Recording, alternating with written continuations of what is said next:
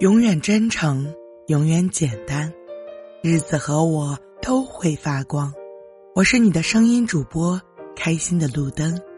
愿我的声音陪你安然入眠。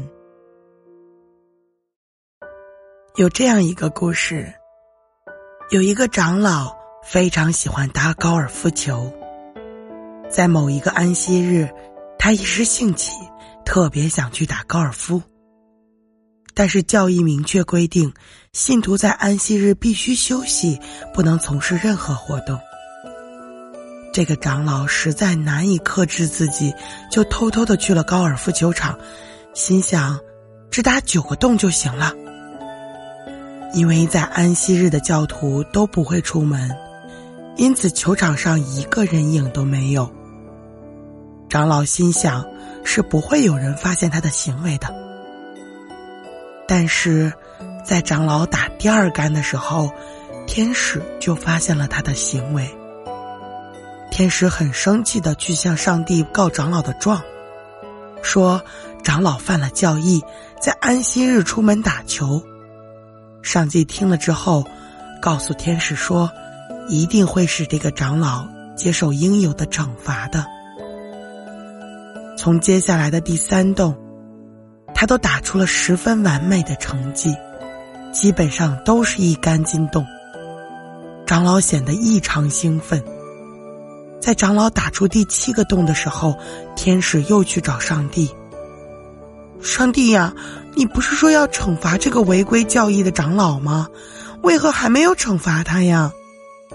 上帝回答说：“我正在惩罚他呀。”直到打完了九个洞。长老的手气都非常的好，因为他实在打的太好了，于是他决定再打九个洞。天使去找上帝了，您到底怎么惩罚他的呢？上帝只笑而不答。十八个洞打完之后，他的成绩比一个世界顶级高尔夫球手都要好的很多，这可让长老高兴坏了。天使很生气的说。您就是这样惩罚长老的吗？上帝说：“是啊，你想一想，他打出了这么好的成绩，又有这么好的心情，却不能告诉任何人，这不就是对他最大的惩罚吗？”路灯觉得，我们生活当中是需要伴侣的。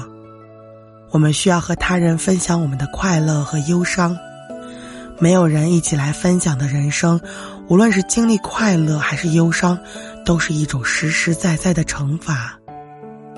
原来，当我们不能和他人分享我们的快乐的时候，那就相当于一种惩罚。要是快乐能够与他人分享，就会觉得更加的快乐。如果能让他人来分担你的痛苦，那么你就不会觉得那么的痛苦了。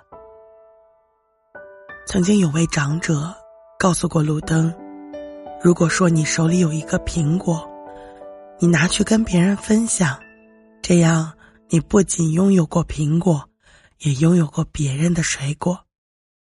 而且现实生活中很多的东西，并不像苹果一样给出去就没有了，而是。你给出去了一种思想，别人给到你一种思想，这样你拥有的是两种思想，所以越分享得到的会是越多的东西。乐于分享是生活当中的一个常常快乐的小秘诀之一。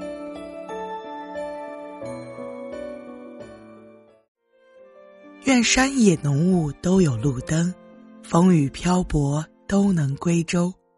晚安。